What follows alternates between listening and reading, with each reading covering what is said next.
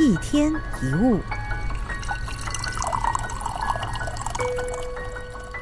我们所处的世界是一个一中有多、多中有一的世界。怎么说呢？人是世界的一部分，我们的心脏有力的跳动，肝脏分解酒精，肺部吸收空气当中的氧气，血液把营养输送到全身不同的组织，大脑储藏着很多人类几万年以来的知识的累积。这就是一中有多。那什么叫多中有一呢？大量的人聚集起来组成一个社会。天上无数的星星组成银河，无数的银河组成宇宙，这就是多中有一。这种规律并不是空穴来风，而是广泛存在的。如果以这样的思维来看待所有的问题，可能就不会对小事过于在意。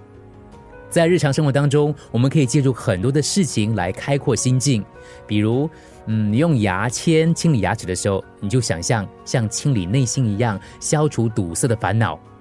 你看见很大的一条河，仿佛烦恼就随着河消失在尽头；看到繁密的叶子，就想到树木的伟大，为人们遮挡阳光；看到笔直的大路，就想象这条路一直守着正直，不欺诈，遵从自己的内心。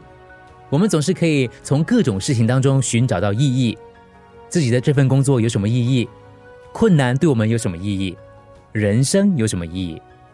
其实，所有的意义。来自于我们本身，想给什么东西赋予什么意义，全在于你自己。